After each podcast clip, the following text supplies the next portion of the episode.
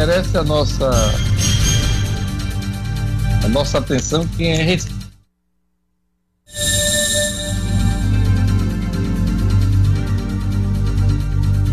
dia, Rio Grande do Norte. Bom dia, Brasil. Sete horas, minutos, Jornal 16 começando. Terça-feira, 26 de maio de 2020. Olha, os Estados Unidos param para o dia de hoje as restrições de entrada de viajantes do Brasil. A gente vai agora atualizar os números da Covid-19 do norte do Brasil e no mundo. Bom dia, Gerlane Lima. Bom dia, Diógenes, Marcos Alexandre, Luciano Kleber, a todos que estão no estúdio e aos ouvintes do Jornal 96. Exatamente, Diógenes. É, eu vou começar atualizando os números aqui pelo Rio Grande do Norte. O Rio Grande do Norte que tem 4.774 casos confirmados do novo coronavírus e 212 mortes pela doença. Os dados estão no boletim atualizado ontem pela Secretaria Estadual de Saúde. Outros 40 óbitos estão em investigação para que se confirme se foram provocados ou não pela Covid-19. No sábado, quando a secretaria divulgou o boletim pela última vez, os infectados somavam 4.599 e as mortes 184. De acordo com a CESAP, 1.410 pessoas foram infectadas pelo vírus aqui no Rio Grande do Norte, já estão recuperadas, essa é a notícia boa. Ainda segundo o boletim da Secretaria Estadual de Saúde, mais de 15 mil exames para investigação foram realizados aqui no estado até ontem. A outra notícia boa de hoje, que a gente começou a semana ontem, é a chegada de 40 respiradores aqui no Rio Grande do Norte para amenizar a situação crítica da rede pública de saúde no combate ao coronavírus. E é bom ah, ressaltar uma coisa, Geraldo, nesse quesito aí que você está dando essa notícia importante da chegada desses respiradores aqui para o Rio Grande do Norte. Foi em parceria com o governo federal, o Ministério da Saúde e o governo do Rio Grande do Norte. Inclusive, a governadora Fátima Bezerra recebeu um telefonema do ministro Luiz Eduardo Ramos, que é o ministro uh, do Palácio Planalto, que fez questão de fazer essa ligação para a governadora e informar a chegada dos respiradores, o ministro das Relações Institucionais do governo Bolsonaro. É assim que as coisas devem ocorrer. Exatamente, uma articulação da governadora Fátima Bezerra junto ao Ministério da Saúde e Secretaria de Governo desses 40 respiradores, 20 serão imediatamente instalados em unidades de saúde de acordo com as demandas regionais. Quatro respiradores irão para o Hospital João Machado, que terá 20 UTIs e 40 leitos de enfermaria. O Hospital da Liga Norte Rio Grandense contra o Câncer, aqui em Natal também receberá seis respiradores, somando-se aos 14 já instalados no final de semana, o que irão completar as 20 UTIs. Para Mossoró estão sendo destinados mais cinco respiradores e outros cinco para o Hospital Regional de Caicó, na região Seridó. A Prefeitura também recebeu 40 respiradores do governo federal para o hospital, viu, Diógenes? Recebeu 20 camas elétricas também. Esses respiradores enviados pelo governo federal serão distribuídos 20 para os leitos de UTI do hospital de campanha e 20 respiradores de transporte para ventilar o paciente e evitar que ele seja entubado. Já as camas que foram adquiridas com recursos próprios da prefeitura serão usadas também para equipar os leitos de UTI. E tem uma perspectiva aí de outros 40 respiradores para o estado, totalizando 80 que foram solicitados pela CESAP, que deverão ser entregues ainda esta semana. Esses são os números e as notícias aqui para o Rio Grande do Norte. Vamos ao Brasil, que registrou 807 novas mortes por Covid-19, chegando ao total de 23 mil 473 óbitos. Esse resultado apresentou um aumento de 3,5% em relação a domingo, quando foram contabilizados 22.666 falecimentos em decorrência do novo coronavírus. Foram incluídas nas estatísticas 11.687 novas pessoas infectadas pelo vírus, somando 374.898 casos, Diógenes. Na comparação internacional em indicadores absolutos, de acordo com o mapa da Universidade dos Estados Unidos, o Brasil está na segunda posição em número de casos confirmados, atrás apenas do, dos Estados Unidos. Já em número de mortes, o país segue na sexta colocação. Pois é, e só para pontuar o que você está dizendo agora, um estudo divulgado ontem pela Universidade Federal de Pelotas, em parceria com o governo federal, estima que o Brasil pode ter sete vezes mais casos de Covid-19. Isso se deve à subnotificação dos casos no país inteiro. É, esse estudo é de âmbito nacional, foi feito com coleta de sangue em 136 cidades do país, sendo que 90 delas correspondem a 25% da população do país, Gerlando Lima. Nesse grupo, o resultado mostrou que 760 mil pessoas estão ou já foram infectadas pelo vírus, antes 104.782 notificações oficiais registradas na véspera da, da pesquisa. Essa foi a primeira etapa da pesquisa, uh, ocorrerão mais duas etapas, e é um estudo importante para a gente saber como está se espalhando a doença pelo país, inclusive chegando no ponto de daquela contaminação chamada uh, de rebanho, né? Para que a população possa, inclusive, voltar à normalidade. As pessoas estando com anticorpos eh, estariam menos vulneráveis a essa doença que não tem vacina, que não tem medicamento eh, eficaz e é preciso que a gente leve em consideração estudos como esse, importantíssimo. Vou repetir, é um estudo coordenado pela Universidade Federal de Pelotas com o governo federal, com o Ministério da Saúde, Gerlane Lima.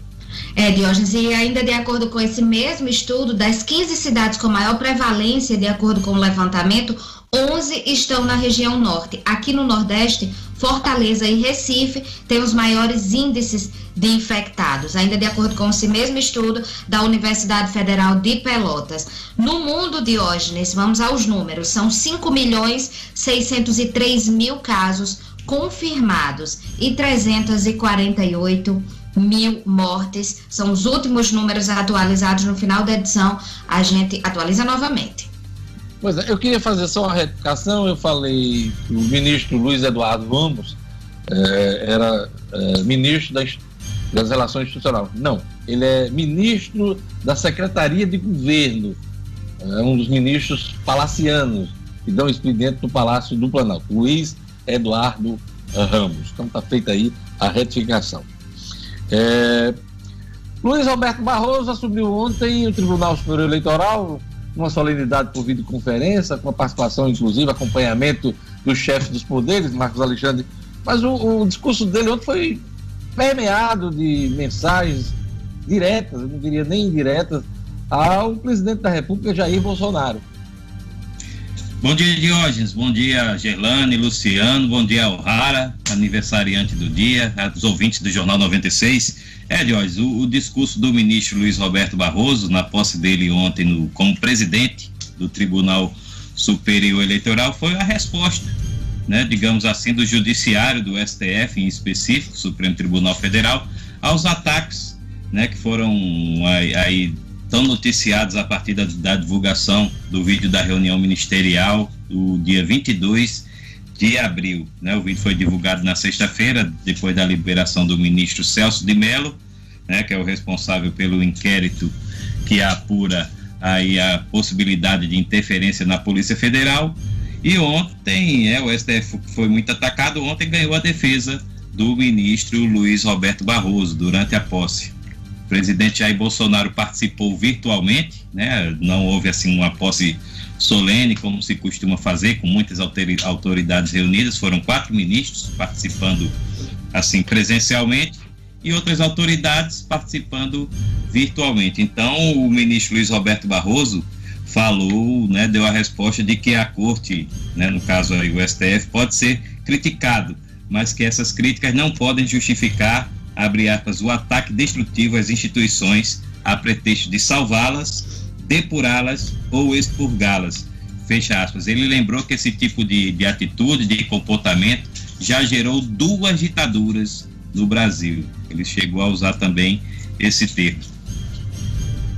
A Câmara dos, dos deputados quer prorrogar a desoneração da folha de setores intensivos de mão de obra para evitar a demissão no pós-pandemia. Bom dia, Luciano. Bom dia, Diógenes, Marcos, Gerlânio, bom dia especialíssimo a nossa aniversariante O'Hara Oliveira, né? Um grande beijo para ela. Diógenes, eh, o que a Câmara está querendo é estender os efeitos da MP 936 que substitui o pagamento dos 20% sobre a folha do INSS por uma contribuição que varia de 1 a 4,5% sobre o faturamento bruto daquelas empresas que são que usam intensivamente a mão de obra. É, com, com, a, com essa nova forma, com esta fórmula, elas terminam pagando menos, recolhendo menos, e isso incentiva a geração de empregos. São 17 setores que são beneficiados, entre eles os de tecnologia da informação, calçados, construção civil, transporte rodoviário, comunicação e, claro, terceirização de mão de obra. A validade desse novo formato é até 31 de dezembro deste ano e o que a Câmara quer é prorrogar até 31 de dezembro de 2022, Jorge. Corpo encontrado com marcas de facada em morro do bairro Planalto, em Natal. Daqui a pouquinho esse assunto do Jackson Damasceno. Esporte, evento de boxe sem luvas, oferece 100 milhões de reais para Mike Tyson voltar a lutar. Bom dia, Edmo Cidadino. Bom dia, Diógenes. Bom dia, ouvintes do Jornal 96. Olha ele de volta aí, Mike Tyson, que anda treinando com o brasileiro Rafael Cordeiro. Inclusive, o especialista disse, Diógenes, que o corpo do, do Mike Tyson é de um jovem de menos de 40 anos, apesar dele já ter 55. Mike Tyson, que parou de lutar em 2005, pode voltar pela Battle Fighting Championship, que é um evento sem luvas de boxe e que vai oferecer 20 milhões de dólares para o ex-pugilista. O Mike Tyson disse que o seu desejo de lutar é para ajudar os necessitados. Vamos esperar e ver contra quem o Mike Tyson pode se defrontar, quem sabe. Você enfrentava a fera, Edmo Cidadino? Deus me livre e guarde.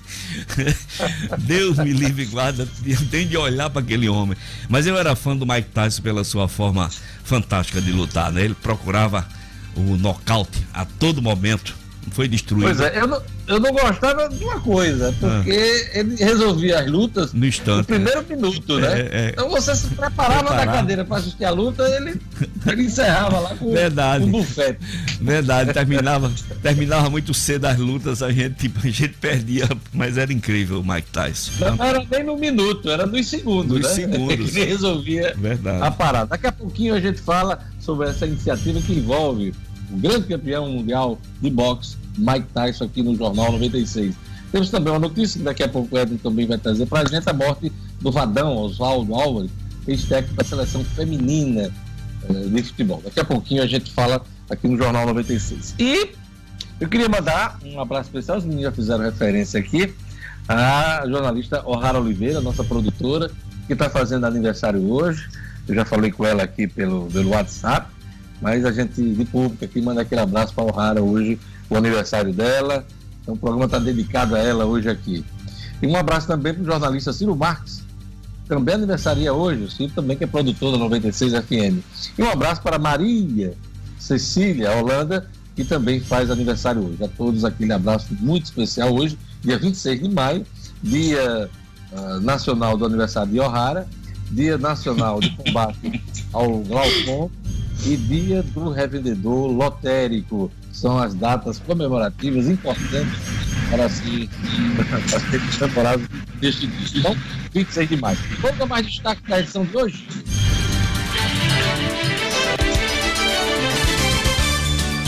Estados Unidos antecipam restrição de entrada de viajantes no Brasil. Senado convoca ministro Abraham Weintraub para explicar falas em reunião com Bolsonaro. Ministério da Saúde mantém indicação de cloroquina mesmo após a Organização Mundial de Saúde suspender o uso. Prefeitura de Natal disponibiliza site para solicitação de teste da Covid-19. Corpo é encontrado com marcas de facadas em morro do bairro Planalto. E morre o Vadão, ex-técnico da seleção feminina e de grandes clubes do Brasil. 7 horas e 16 minutos. Queria mandar um abraço para o Lugo Dias, que é o nosso companheiro aqui do Jornal 96, Lugo, quem quiser participar, qual o telefone e o WhatsApp do ouvinte? Bom dia, bom dia para você, Diógenes, ouvintes do Jornal 96. O nosso número é o 4005 9696. O número é, da nossa central, 4005 9696. Se você deseja enviar sua mensagem, nosso WhatsApp, anote 99210 9696. 99210 9696. O meu abraço à nossa querida produtora O'Hara Oliveira. Parabéns, O'Hara.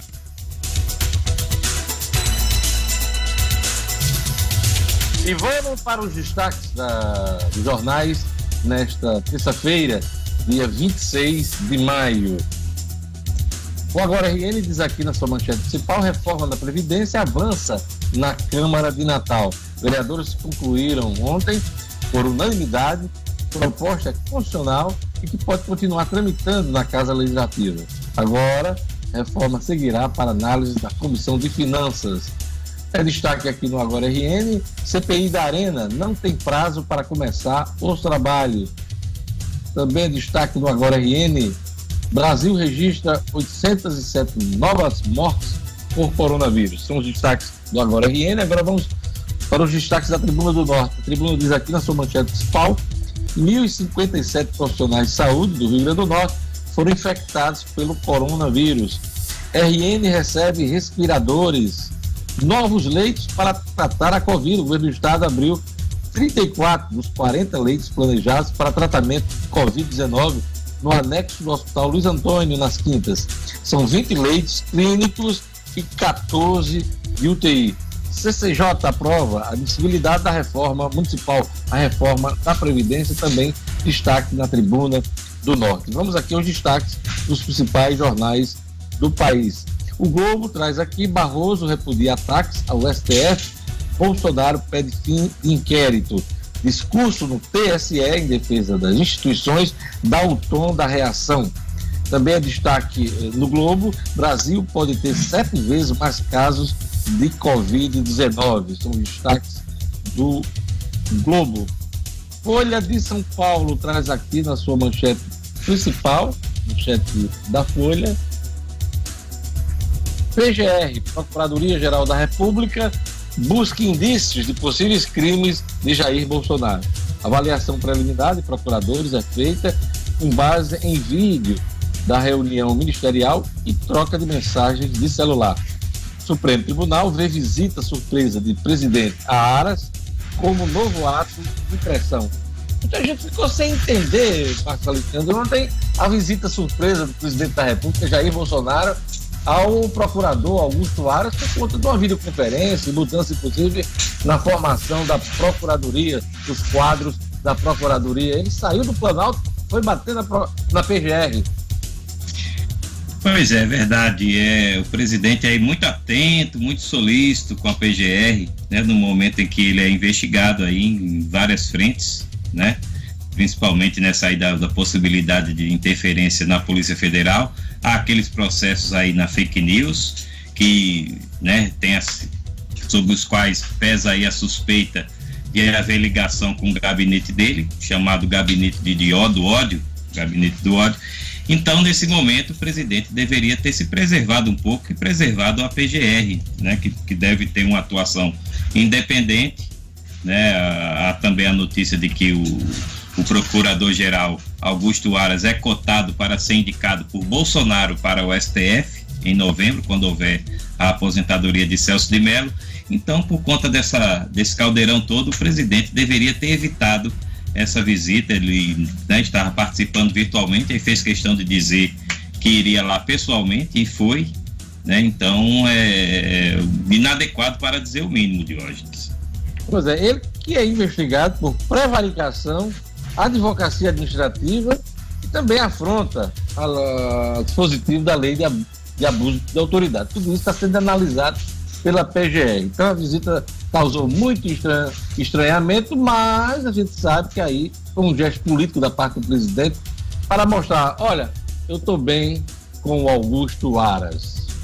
E vai ter que decidir se denuncia ou não o presidente da República, no caso não só da fake news, mas também caso Moro. Diga, Marcos. Só, só para acrescentar, é bom sempre a gente lembrar que o Augusto Ara foi indicado também por Bolsonaro para a PGR, né, sem ter participado daquela lista tríplice. Bolsonaro ignorou a lista tríplice, como é o hábito, como é a praxe, e nomeou aí o Augusto Aras, passando aí atropelando esse processo.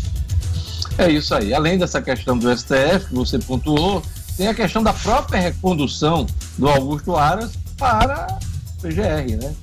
Ele daqui a dois anos precisa de uma recondução e depende também de uma, de uma aprovação do presidente da República. Vamos ver, eles estão bem, eles demonstram que tem uma sintonia muito grande, Marcos Alexandre. Também Verdade. destaque na Folha de São Paulo, pandemia derruba em 35% as ações trabalhistas. A quantidade de novas ações em primeira instância caiu em abril. Segundo dados do TST, foram apresentados 108,4 eh, mil processos, queda de 35% em relação a abril de 2019. Nesse caso aqui, Luciano Kleber, é só a pandemia ou isso também é reflexo da reforma trabalhista que foi realizada ali no governo do Michel Temer? Aliás, eu acho que é uma soma das duas coisas, né, Diógenes? Mas pesa muito mais a questão da pandemia. É, tanto que esse mesmo levantamento aí é o qual acho que é a Folha de São Paulo, né, que faz. Que faz Folha, eu tô, eu tô falando das é, manchetes da Folha.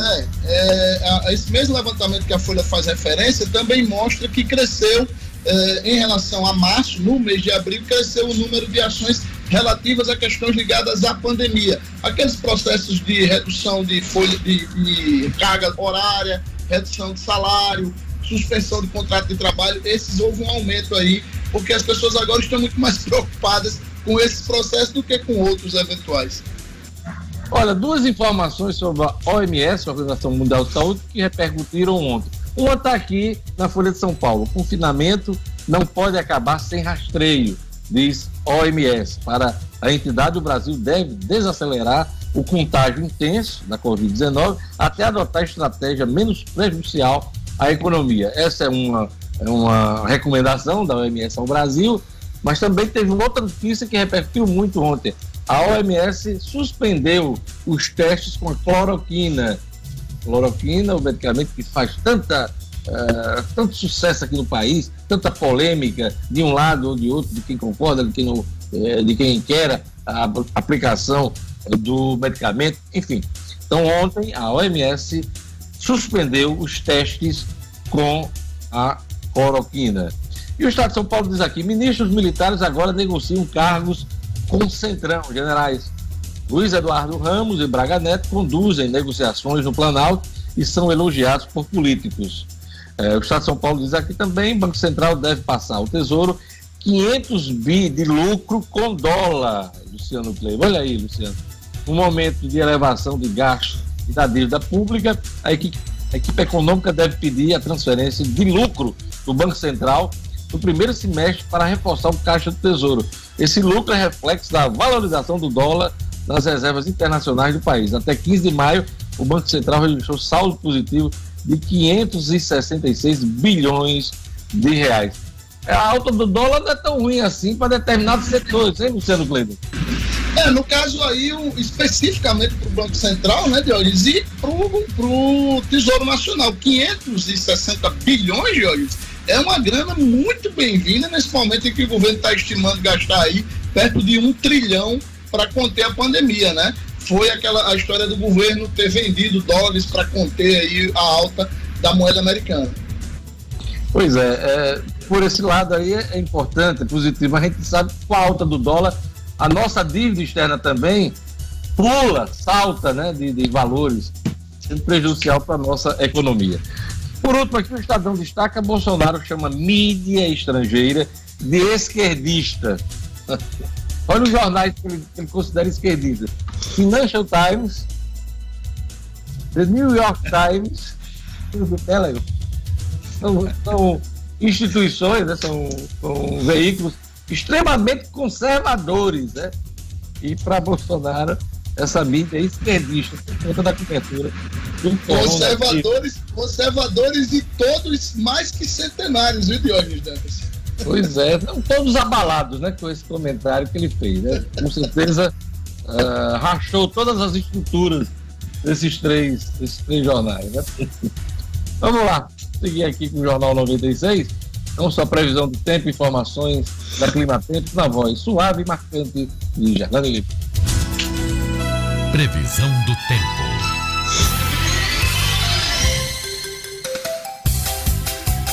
Em Natal, a previsão é de sol com algumas nuvens e névoa fina ao amanhecer. Chove rápido durante o dia e a noite, mínima de 24 e máxima de 30 graus. Em Extremóis, a terça-feira de sol com aumento de nuvens e previsão de pancadas de chuva em todos os períodos. A mínima fica nos 23 e a máxima chega aos 29 graus. Em Caiçara do Norte, a previsão é de sol entre nuvens. Chove rápido à tarde e à noite. A mínima na madrugada foi de 23 e a máxima fica nos 34 graus. E em São Bento do Trairi, a terça-feira de sol com aumento de nuvens agora pela manhã e possibilidade de pancadas de chuva à tarde e à noite. Mínima de 22 e máxima de 34 graus. 7 horas e 27 minutos. Vamos cantar os parabéns para O'Hara, né? A gente sempre aqui ah. lembra dela, eu acho que ela merece toda essa homenagem. Antes, antes do parabéns, Diogo, antes do parabéns, deixa eu fazer um registro aqui, que eu até coloquei no grupo. Você Como sempre você interrompendo o coito, a gente querendo fazer aqui, cantar os parabéns, mas a tudo bem. Canta, mas deixa eu fazer um registro, porque você disse que é o Dia Nacional de O'Hara. Eu discordo. Não é dia nacional, é dia mundial, dia interplanetário de O'Hara Oliveira. Está feito, está feito a, a retificação com aprovação aqui dos demais da mesa. Vamos cantar os parabéns para O'Hara Oliveira. Parabéns pra você nessa data querida. Muita felicidade. Muitos anos de vida. Que Jesus abençoe.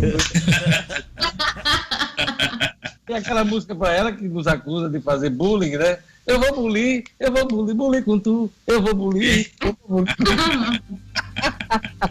Parabéns, beijão. Vamos lá, vamos para a nossa ronda policial. O corpo é encontrado com marcas e facadas em Morro do bairro Planalto. Os detalhes com Jackson Damasceno. Polícia com Jackson Damasceno, o da massa. Oferecimento Ótica Ideal. Compre seus óculos escuros ou de grau das melhores marcas em até 10 vezes no cartão. Temos convênios com empresas e associações. Facilitamos seu exame oftalmológico. Ótica Ideal. Nosso ideal é fazer você feliz. Edifício Barão do Rio Branco 5. Telefone 3201 6797. Sigam também nossas redes sociais. Bom dia a todos que fazem o Jornal 96, meus queridos colegas. Bom dia aos diletos ouvintes que nos acompanham diariamente. Esse crime foi registrado no início da noite de ontem, ali na região oeste de Natal, no bairro Planalto. O corpo estava despido, o homem ainda não identificado foi encontrado no alto de um morro, de uma duna, com uma, várias marcas de facadas. É, o cadáver estava em uma trilha, em meio à mata, em uma trilha no meio do matagal. A rua fica perto do, da Rua Rainha do Mar, o local, ali no Planalto. Moradores da região escutaram gritos de socorro, é, disparos de arma de fogo, mas ninguém apareceu para ajudar. No início da noite, a polícia foi acionada porque o corpo foi encontrado ali nas redondezas. Ah, perto da vítima tinha roupas masculinas espalhadas. A, a divisão de homicídios e proteção à pessoa foi até o local para as primeiras investigações, as primeiras perícias e é quem vai ficar responsável por esse caso, por mais esse homicídio ocorrido na zona oeste da nossa capital. Polícia Militar descobre plantação de maconha no quintal de uma casa na região do Seridó, aqui no estado do Rio Grande do Norte. Olha que beleza, que maravilha. Isso aconteceu em Jardim de Piranhas. Digamos que o sujeito arranjou uma forma mais bucólica, vamos por que não dizer agrícola, de passar a sua quarentena e, e, e começou a cultivar uma bela plantação de maconha no quintal de casa, cannabis sativa. A plantação ocupava praticamente todo o quintal do rapaz. Dez pés de maconha foram encontrados. é, dois, recipientes, dois recipientes já contendo a erva seca e vários galhos, vários galhos da planta.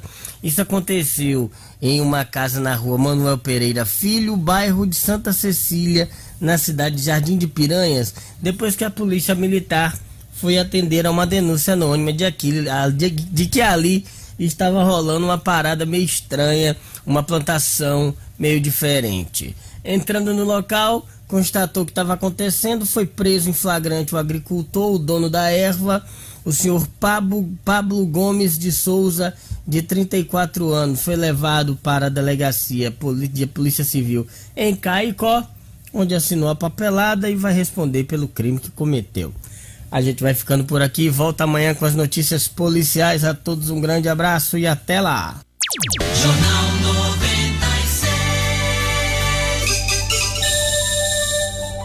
7 horas e 32 minutos.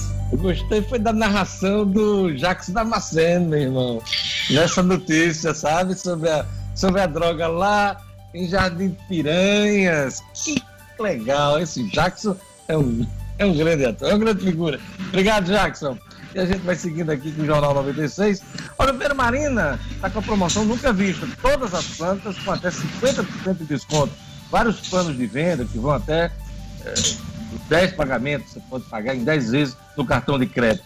Vermarina vende barato porque produz, hein? Pois é. É um exemplo, grama esmeralda, a partir de R$ reais um metro quadrado. Acima de R$ reais, o Vermarina entrega suas compras em qualquer endereço em Natal, sem taxa de entrega.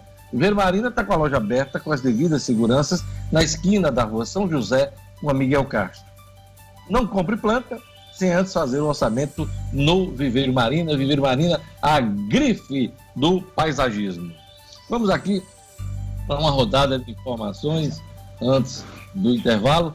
Olha, a, a Prefeitura de Natal disponibilizou o site para a solicitação do teste da Covid-19 Gerlane Lima. Isso mesmo, Diógenes. A Secretaria Municipal de Saúde, através do Departamento de Atenção Básica, disponibilizou um formulário online para solicitar de forma simples esse teste rápido para a Covid-19. O exame que identifica a presença de anticorpos contra o novo coronavírus em 15 minutos e está sendo ofertado através de agendamento. Mas é disponível para profissionais de saúde, segurança pública em atividade além dos contatos domiciliares, pessoas a partir de 60 anos, cuidadores de idosos que atuam em instituições de longa permanência e pessoas em situação de rua, além de doentes crônicos a partir do sétimo dia do início dos sintomas e estando pelo menos 72 horas assintomáticos, estão aptos a requisitarem esta avaliação. Um dos objetivos é avaliar os indivíduos quanto à possibilidade de retomar as atividades essenciais. Além disso, orientar, claro,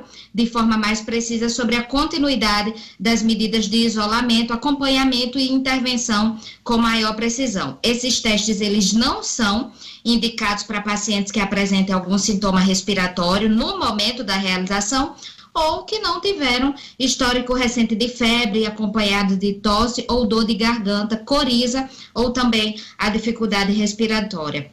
No questionário, Diógenes, que é preciso responder lá no formulário, são pedidas informações como e-mail, dados pessoais, endereço, ocupação profissional, enfim. Caso seja aplicável, as pessoas devem comprovar a veracidade do que foi indicado no formulário. Tem o link no site da prefeitura, o link é bem grandinho. Tem também no portal no minuto.com que está lá disponível e além disso tem alguns números para atendimento. Então, quem se enquadrar aqui nesse público-alvo e precisa solicitar o exame, vai lá no site da prefeitura, acesse o portal no minuto que tem o link e os telefones disponíveis. Diógenes. Operação da Polícia Federal no Rio de Janeiro, na casa do governador, né? No Palácio Laranjeiras, residência oficial do governador do Rio, Wilson Witzel. Quatro carros da Polícia Federal estão no Palácio Laranjeiras e é, tem a ver com possíveis fraudes nos hospitais de campanha. A investigação é, apura fraudes nos hospitais de campanha no estado do Rio de Janeiro. A ação é comandada por agentes da Polícia Federal de Brasília. 15 equipes estão em vários endereços, entre eles no Leblon, na Zona Sul, e também no bairro de Grajaú, na zona norte do Rio. A ação tem autorização no Supremo Tribunal. Aliás, do, do... aqui está a notícia do G1, fala em Supremo Tribunal Federal e a sigla STJ. Na verdade, deve ser é, autorização do Superior Tribunal de Justiça. Superior Tribunal de Justiça é quem dá autorização aí para investigar os governadores e, e, do país. Então, vamos acompanhar essa movimentação da Polícia Federal hoje, lá em, no Rio de Janeiro.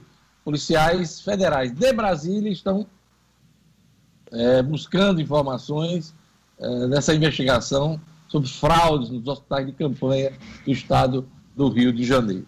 Vamos seguir aqui com o Jornal 96, vamos agora para a economia. É, o governo quer impor limite para juros do cartão de crédito, Luciano Kleber. Pois é, Diógenes, essa é uma, uma expectativa aí da liderança do governo, que está levando é, esse assunto para o Banco Central, para que haja uma provocação dentro do Congresso para se votar uma espécie de trava para os, as taxas de juros dos cartões de crédito. A gente sabe que elas estão hoje entre as mais altas do mundo. Né? A, a operadora de cartão de crédito, Diógenes, que chega a cobrar 180% é, ao ano de taxa de juros. É, e aí o que o, o governo quer, e aí essa seria uma medida encaminhada via Banco Central, é, seria que houvesse um limite equivalente a duas vezes a taxa Selic, que é anual, né, hoje está em 3%, o limite seria duas vezes a Selic anual mensal. Então, quer dizer, seriam 6% ao mês. Muito, mas muito diferente dos quase 50% que algumas operadoras chegam a cobrar por mês hoje no Brasil. Então, seria realmente um grande alívio para o brasileiro, que é campeão mundial no uso de cartão de crédito, principalmente na modalidade parcelada de hoje. É isso aí. E mais do que nunca devemos estimular as compras locais. Luciano Kleber. Pois é, temos que valorizar as empresas da nossa terra. E é por isso que, quando o assunto é sua saúde, é muito importante procurar a Unifarma. Ela está presente onde o povo mais precisa. Já são mais de 650 lojas espalhadas pelos estados do Rio Grande do Norte, Paraíba e Pernambuco sempre com aquele atendimento personalizado e preço baixo de verdade. Quando precisar de uma farmácia, lembre-se da rede que cuida da saúde do Rio Grande do Norte. Lembre-se da farmácia amiga. Unifarma, uma farmácia amiga sempre perto de você. Antes do intervalo, aquele brinde com o nosso café, com a nossa água. Olha meu copo aqui, menina, é bonito demais. Vocês viram a foto de O'Hara com o copo? É, ela já brindou. É, Divando, né? Vai bombar nas redes sociais. É, é bem divando, plena, um olhar, bem plena. É, é, um olhar né, malicioso, sensual, né? Que é isso? Ela merece. Ela merece, que é o dia dela, é o Dia Internacional ah, tá de O'Hara, né? Tá Haja like. Haja like hoje. Eu falar em like, lembrei da live aqui de um amigo, um ouvinte do Jornal 96, o Atla Carvalho, do Cinzeiro de Motel, vai fazer uma live no dia 29. Dia 29 é quando, Gelane? Me Sexta-feira. Dia 29 é sexta. Né? Sábado, não? Sexta. Não, peraí. Sexta, Hoje é dia 26. Amanhã é sexta. Sexta, sexta. É sexta-feira, né? É sexta. 29 de maio, às 7 da noite, no YouTube. Ele convida o Ricardo Viana. Então, todos os estilos musicais estão nessa live. Mandar aquele abraço para o Atila Carvalho, nosso ouvinte aqui, assim, do Jornal 96. A gente vai rápido intervalo, daqui a pouco tem o esporte, tem mais economia, tem a política também. Vamos, vamos repetir aqui o discurso do Luiz Roberto Barroso assumindo o Tribunal Superior Eleitoral. Vamos falar também do Estudo Cidadão com a Oliveira, aniversariante do dia. Tudo isso misturado aqui no canal.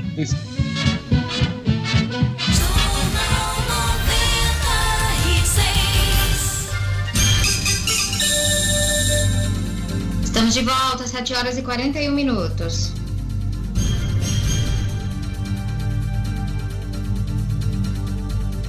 Olha, é, o ministro Roberto Barroso assumiu o Tribunal Superior Eleitoral, discurso fortemente marcado por respeito às, às instituições, recado do Supremo Tribunal Federal, ao momento que a gente vive em Brasília, de, muito, de muita turbulência, né, provocado por inquéritos envolvendo o presidente da República. A tônica foi forte de recado.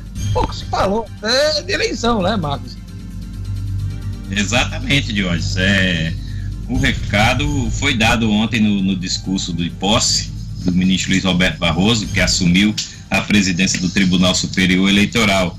Né? E o presidente Jair Bolsonaro, né? ele não chegou a citar diretamente o presidente em nenhum momento, mas o recado estava claro, né, Diógenes? Então, é, o presidente participou da sessão virtual, né, participou do Palácio do Planalto. Não chegou aí pessoalmente, como ele foi na PGR, mas participou, acompanhou lá do, do, pela, pela telinha do computador, né, o da, do dispositivo eletrônico. E o presidente, novo presidente do TSE, o ministro Luiz Roberto Barroso, fez, foi contundente na fala dele. Né, falou que o Brasil não pode mais é, tipo de crítica ao STF que o pessoal, que o governo federal fez, membros do governo, não pode justificar o ataque destrutivo às instituições a pretexto de salvá-las, depurá-las ou expurgá-las. Né? Isso aqui, entre aspas, que foi a fala aí do ministro Barroso. Né? Segundo ele, esse tipo de atitude já deu origem a duas ditaduras no Brasil.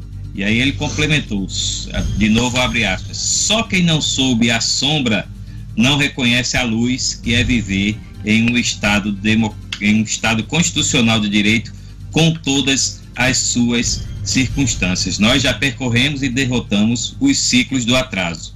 Hoje vivemos sob o reinado da Constituição, cujo intérprete final é o Supremo Tribunal Federal. Fecha aspas. Declaração aí do ministro Luiz Roberto Barroso, né, com recado direto, como você disse, nada de indireta. Aqui o recado foi direto para o Palácio do Planalto de hoje. Pois é, ontem inclusive teve nota do presidente da República uh, sobre essa questão do inquérito que ele, que ele é alvo né, no Supremo Tribunal Federal, Marcos. Ontem, o, você entendeu como? Com bandeira branca ou mais um, um texto para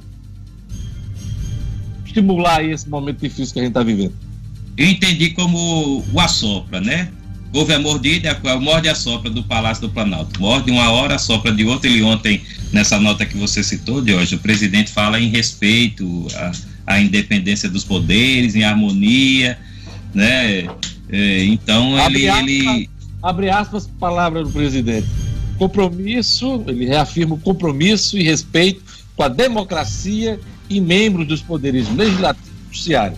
É o que diz essa nota. E hoje. Inclusive, o fim do inquérito que é alto.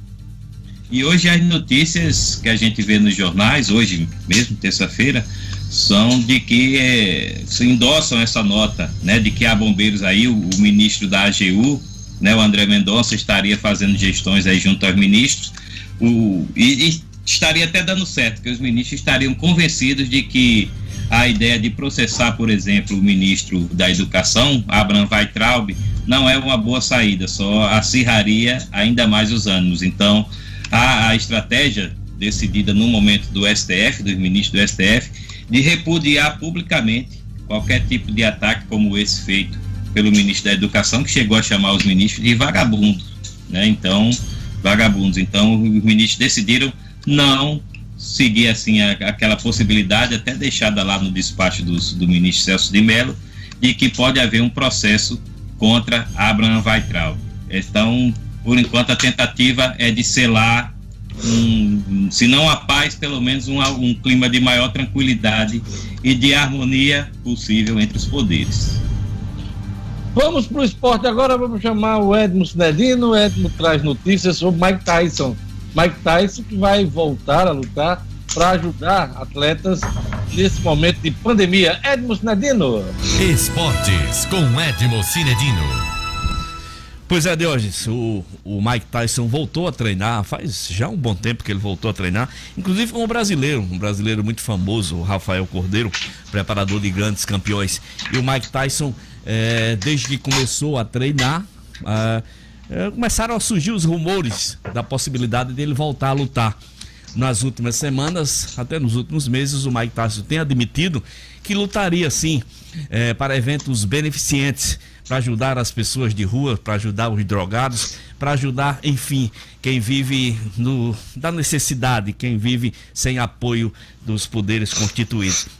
É, ultimamente, um presidente, que eu agora não recordo o nome, da, da Battle Fighting Championship, que é uma, um evento de boxe sem luvas, propôs, está propondo oferecer 20 milhões de dólares para que Mike Tyson aceite lutar. E essa luta, todo mundo é, cogita logo que seja uma revanche contra o Evander Holyfield da famosa luta da mordida na orelha.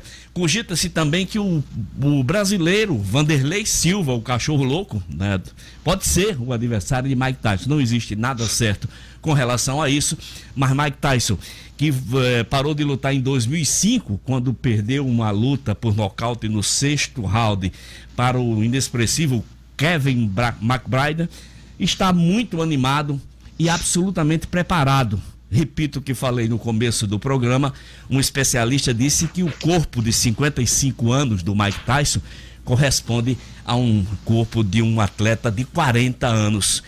Se lutadores famosos lutaram até mais de 40 anos, quem sabe se o Mike Tyson não pode aí voltar a lutar, pelo menos nesses eventos beneficentes. Confesso a você, de hoje, que eu gostaria muito de ver o Mike Tyson lutar. Preferia que fosse de luvas esse evento sem luvas eu acho que deve ser muito sangrento e não faz muito meu gênero.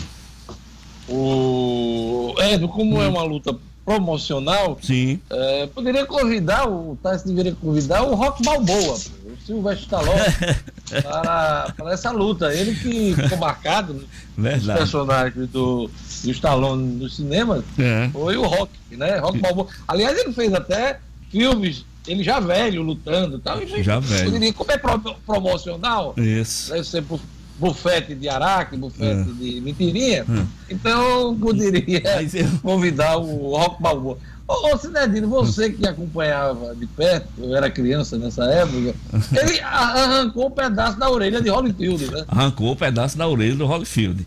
Foi um. Eu tava, eu tava desesperado assistindo aquela luta, que eu sempre fui fã do Mike Tyson.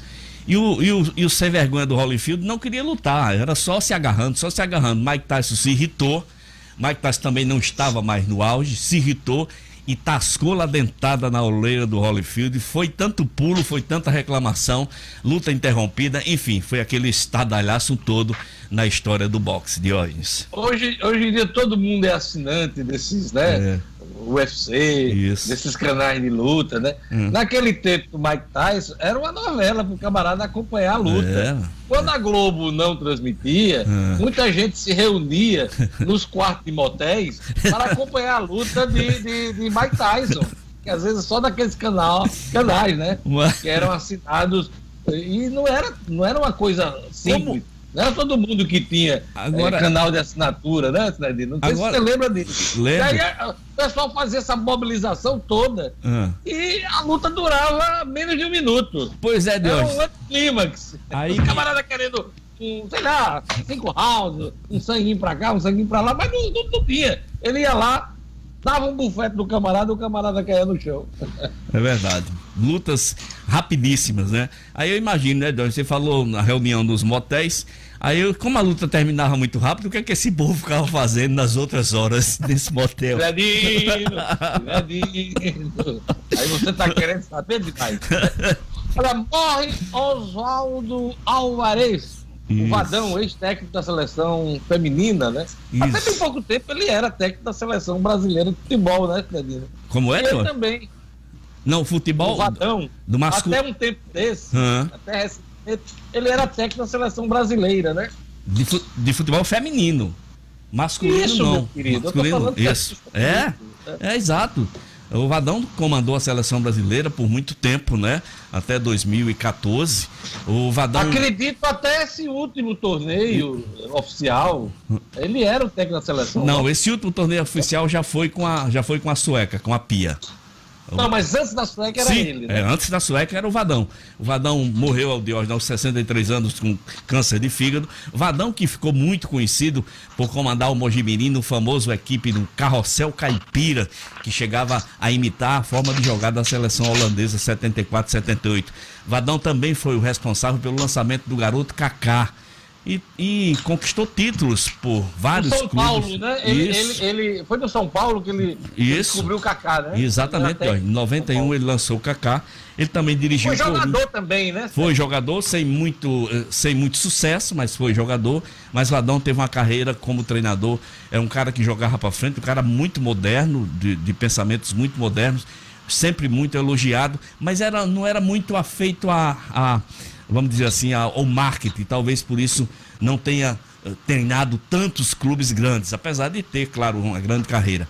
Sua marca maior, claro, na seleção feminina, onde conquistou vários títulos e a gente faz essa homenagem e as condolências aos familiares do Oswaldo Alvarez, o Vadão, que recentemente eu, eu entrevistei aqui em Natal, né, quando eu fiz parte do programa Arena da TV Ponta Negra, aquela uh, torneio que aconteceu aqui em Natal com o futebol feminino, com a seleção de futebol feminino, Diógenes. É isso aí. Morreu novo, com 63, anos, se eu não me engano, né? Exatamente, 63. Atletas de crossfit arrecadam para doação 1.200 cestas durante o desafio virtual de superação física, Sinedino. Mais uma iniciativa para ajudar as pessoas nesse momento de pandemia. Exato, Diógenes, um resiste que eu preciso fazer. O pessoal da CrossFit da base Natal, né? Fez um evento de superação, desafio de superação, tudo virtual. E durante esse desafio arrecadaram cestas, um total de 1.267 cestas de óleo que serão distribuídas com todos os cuidados, com todas as precauções, para o lado da vovozinha, para o lado do ancião, para o sopa, para a mico, entre outras eh, entidades que atendem aos carentes de hoje. Uma ação muito bacana do CrossFit da base Natal. A gente parabeniza por essa belíssima ação de hoje. Eu quero encerrar o programa dizendo que, eh, ao mesmo tempo que, que, que a gente fica feliz por poder dar os parabéns ao Rara, eu acho que é a primeira vez esses anos todos que eu não posso dar um abraço apertado na minha querida amiga no seu aniversário, né, de hoje. Por conta dessa pandemia, nós estamos virtualmente nos comunicando, infelizmente. Mas, O'Hara, esse abraço você vai ficar me devendo quando a gente se encontrar. Vai ser em dobro. Felicidade para você, minha querida. Muita, muita felicidade que você merece. De coração. O que é, o que é bom tá guardado, o que é bom tá guardado.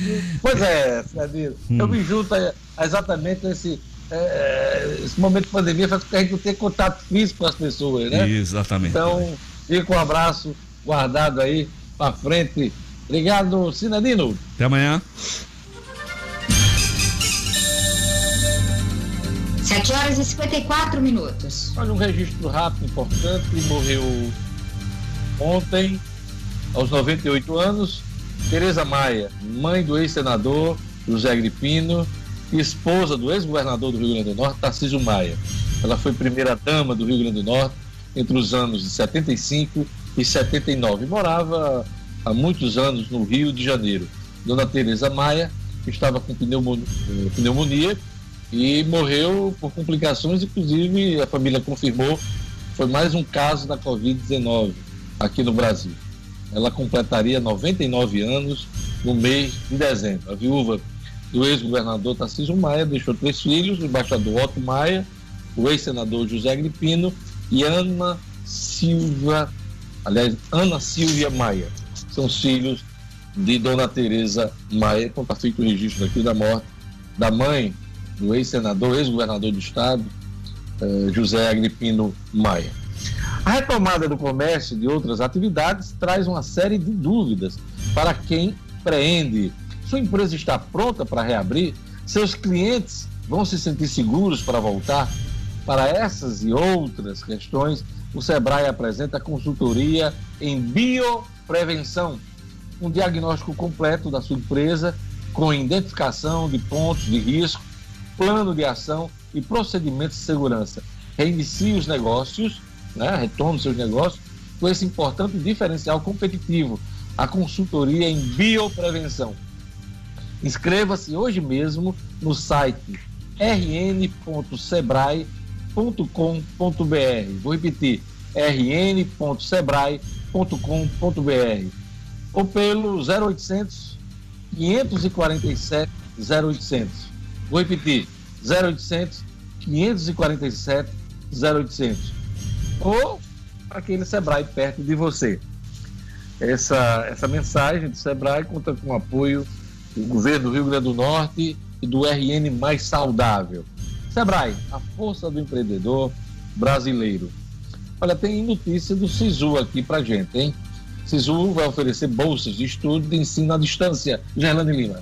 É, Diógenes, essa nova modalidade de oferta foi publicada numa portaria do Diário Oficial da União ontem e vai ofertar vagas em instituições públicas de ensino superior com base nas notas do Enem. Essa portaria ela também determina que as instituições de ensino devem disponibilizar um meio digital para que o estudante entregue a documentação necessária para a matrícula. E, além disso, as instituições devem publicar na internet a lista de espera do curso turno e modalidade de concorrência, assim também como a sistemática que foi adotada para convocação dos candidatos. O Ministério da Educação já divulgou o cronograma para adesão das instituições de educação superior públicas ao processo seletivo do segundo semestre do SISU. O prazo de adesão começou ontem, vai até sexta-feira, dia 29.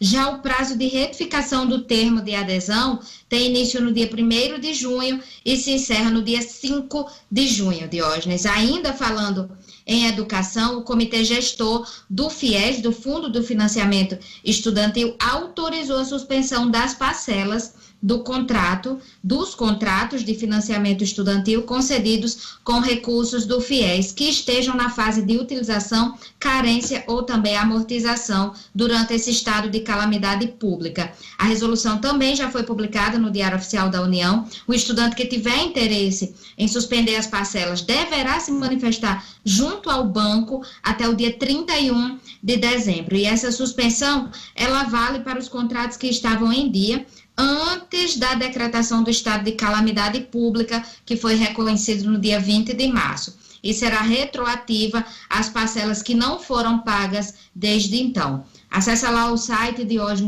do FIES, do MEC, que tem todas as informações disponíveis. Olha, ontem a gente até esqueceu de comentar aqui, Marcos Alexandre, o presidente, apesar daquela reunião do Cachimbo da Paz com os governadores, não assinou ainda a medida provisória, aliás, o projeto, não é medida provisória, projeto aprovado no Senado e na Câmara de socorro aos estados e municípios. Ele tem até amanhã para assinar esse projeto de lei, Marcos Alexandre. É uma novela cujo último capítulo vai ser adiado mesmo para o prazo final, que é exatamente amanhã de hoje. Os governadores e os prefeitos já estão aí com a mão na cabeça esperando os 60 bilhões que fazem parte desse pacote de dinheiro novo, né, a mais 65 bilhões que fazem parte aí de uma, de uma renegociação de dívida, né, de, de postergação de pagamentos dessas dívidas, mas 60 bilhões é dinheiro novo para entrar no caixa, e esse dinheiro só vai entrar depois da sanção do presidente Jair Bolsonaro, né, que vai ficar para amanhã exatamente. Ah, ele segue matando na unha os governadores. Matando, né? É, matando na unha, mas tem, mas tem alguns motivos, Jorge. Um deles é exatamente o veto que proíbe o reajuste de servidores. Ah, o governo quer dar um aumento para a Polícia Militar do Distrito Federal, né, deve inclusive preparar uma medida provisória, não se sabe por que não fez ainda, deve, pode ter sido essa, essa, essa tática aí de matar na unha, mas ainda não fez essa medida provisória para conceder esse aumento né, e, deve fazê-lo, a notícia que vai fazê-lo de hoje para amanhã. E somente depois de conceder esse reajuste para, o, para os profissionais do Distrito Federal é que o governo vai liberar esse projeto aí de socorro. Então vai ficar aí, só vai cair dinheiro no caixa mesmo do, dos estados e dos municípios em meados de junho, de junho, não em maio como pediram, inclusive muitos governadores na reunião, na reunião do Cachimbo da Paz a que você se referiu aí essa, essa situação está se prolongando, os governadores estão realmente é, é, insatisfeitos com essa postura, mas quem tem a chave do cofre é o governo federal. A chave do cofre e a caneta é o presidente Jair Bolsonaro para sancionar. Marcos Alexandre tem uma dica para você acompanhar o processo eleitoral, as eleições deste ano. Exatamente, Jorge. Esta é para o ouvinte que quer ficar por dentro do que há de mais atual em matéria de regras eleitorais. A pedida é o livro O Processo e o Direito Eleitoral do advogado e escritor Kennedy Diógenes. A obra, que tem tudo para virar uma referência, trata de maneira simples e completa os principais temas do direito eleitoral, da construção histórica até suas normas mais atuais, definidas pela mais recente mini reforma política. O livro O Processo e o Direito Eleitoral já nasce assim como importante fonte de consulta para quem deseja participar das campanhas eleitorais, até mesmo como candidato. O livro O Processo e o Direito Eleitoral, de Kennedy Diógenes, está à venda pela internet, no site www.oeleitor.com.br www.oeleitor.com.br Luciano Kleiber, na pandemia, inadimplência atinge um em cada quatro alunos de universidades particulares. E a evasão cresce mais de 30%, Luciano. Pois é, Diogenes, os negócios, né, de uma maneira geral, seguem sendo prejudicados né, por toda a pandemia. E aí, é, no caso das faculdades privadas, né, o, o índice de evasão já está na, na casa dos 32,5%. E a, a inadimplência, Diógenes, ela saltou no mês de março, era em torno de 15,3%, já considerada alta, que em tempos normais essa inadimplência não passa dos 10%, e chegou a mais de 26% no mês de abril, ou seja, de cada quatro é, é, alunos, um está devendo a mensalidade da faculdade. É isso aí, Luciano Kleiber. Gerlane, mostra aí a nossa companheira hoje de Jornal 96.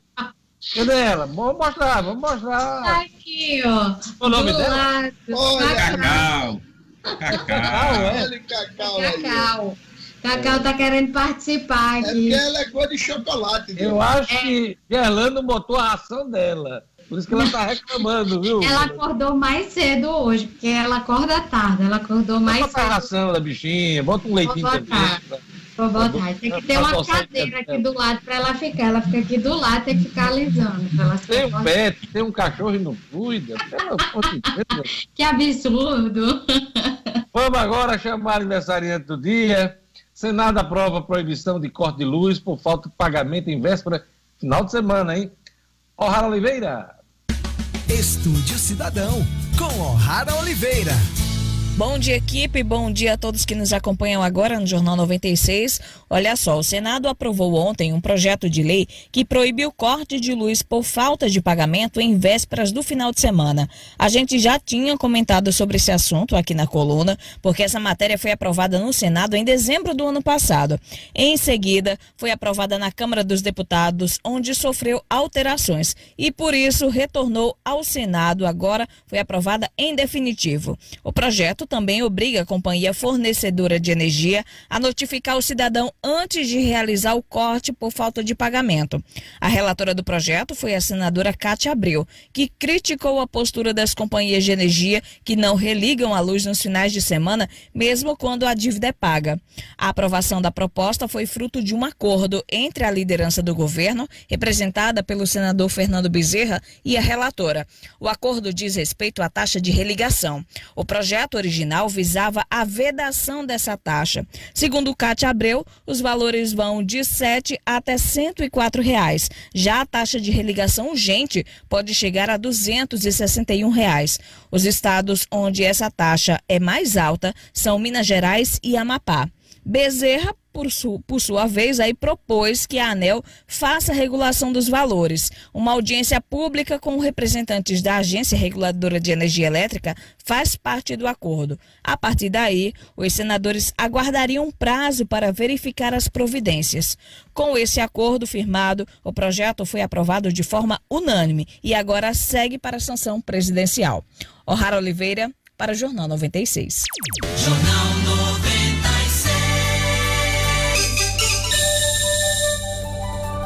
8 horas e 6 minutos. Eu fiquei sabendo aqui que o nome de Cacau é devido a um, um, detalhe importante. A cachorra de Gerlando come chocolate. Se come chocolate feito gente grande. É. Ela pode comer chocolate? Nem pode, nem pode tanto. Vai. Você disse, você disse que era feio a pessoa ter um pet e não cuidar. Pior é a pessoa botar a própria vontade de comer chocolate e botar a culpa na cachorra. É pior que não. Chocolate pra ela e diz que é pra cachorra, Dionísio. Pois é, meu Ela come mais chocolate eu... que eu. meu serviço de informações, esse eu, esse eu confio, está dizendo aqui que, que, que, a cachorra come chocolate, é por isso que o nome dela é pois é Cacau. Pois é. Além de ser da cor de chocolate, ela adora chocolate. Mas tem os chocolates próprios para pets, Diógenes. Muito Aí, bom. esse ela pode. Não esse também não, né, Gerlane? Esse, esse eu deixo de lado. Se Cacau fosse minha, ela não ia se dar bem, não, viu? Que eu ia roubar o chocolate dela tudinho. hum, Marcos Alexandre ia comer o chocolate da cachorra. na hora, na hora. Cacau não ia se dar bem, não. Você que ia comprar também aquele chocolate de tu, Marcos Alexandre? Que não, também faz muito sucesso, velho. Tem um chocolate tem uns chocolates em diversos formatos, né, Diogo? Meu Deus, começou. Parece que é esse que Marcos Alexandre gosta, né? É o crunch. Vamos lá, vamos, vamos, vamos para coisa séria aqui. Olha, a Latam pediu recuperação judicial nos Estados Unidos. A notícia está no Estadão hoje. O grupo Latam e suas afiliadas no Chile, Peru, Colômbia, Equador Estados Unidos entraram com pedido de recuperação judicial.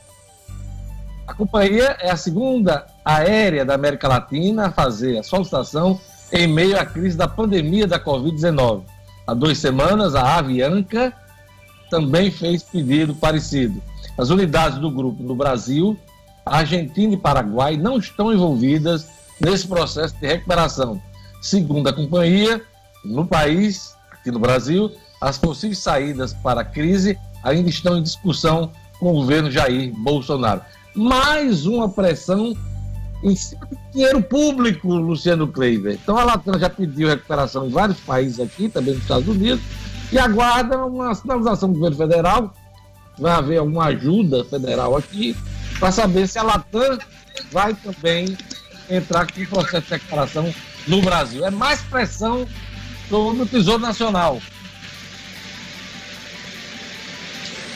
Certamente, Diógenes. Mais pressão sobre o Tesouro Nacional. As companhias aéreas no Brasil estão pleiteando um socorro que beira os 5 bilhões de reais em dinheiro do BNDES com é, é, uma taxa de carência de pelo menos dois anos e aquela taxinha de juros bem amiga.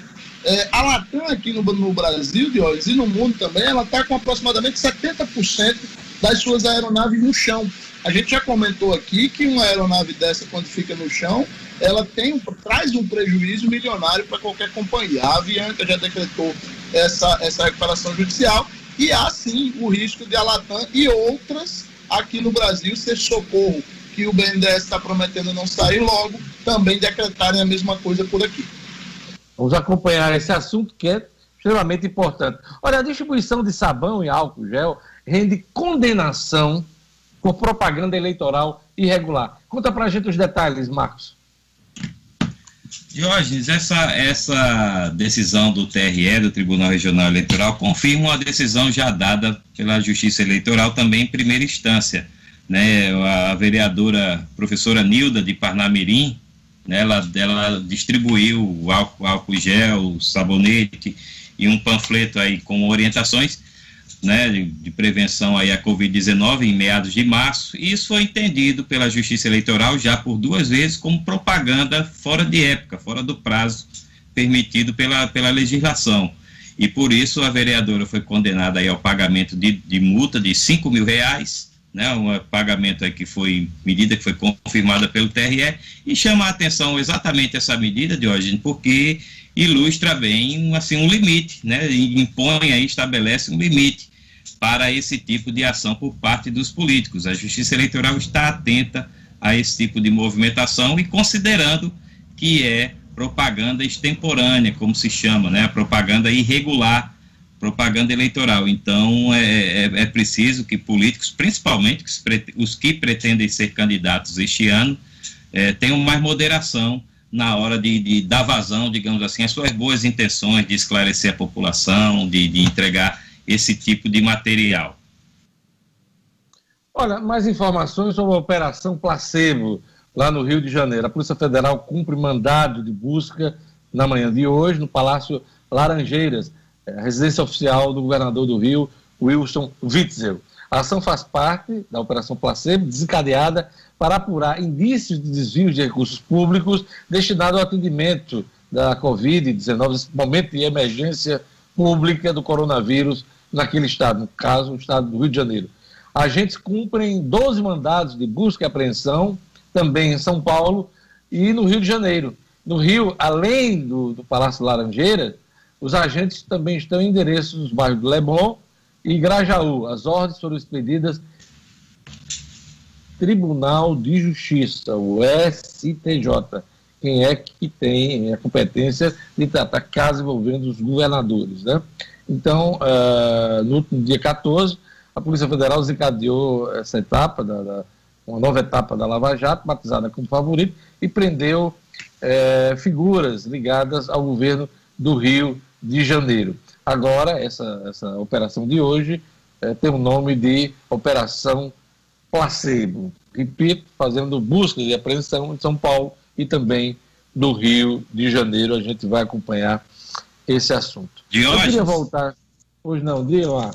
Não, só é, esse tipo de operação e outras situações que têm sido aí noticiadas né, pela imprensa. A gente viu aí também o caso do Amazonas, muitos questionamentos, inclusive um processo de impeachment contra o governador Wilson Lima, lá do Amazonas, já tramitando na Assembleia.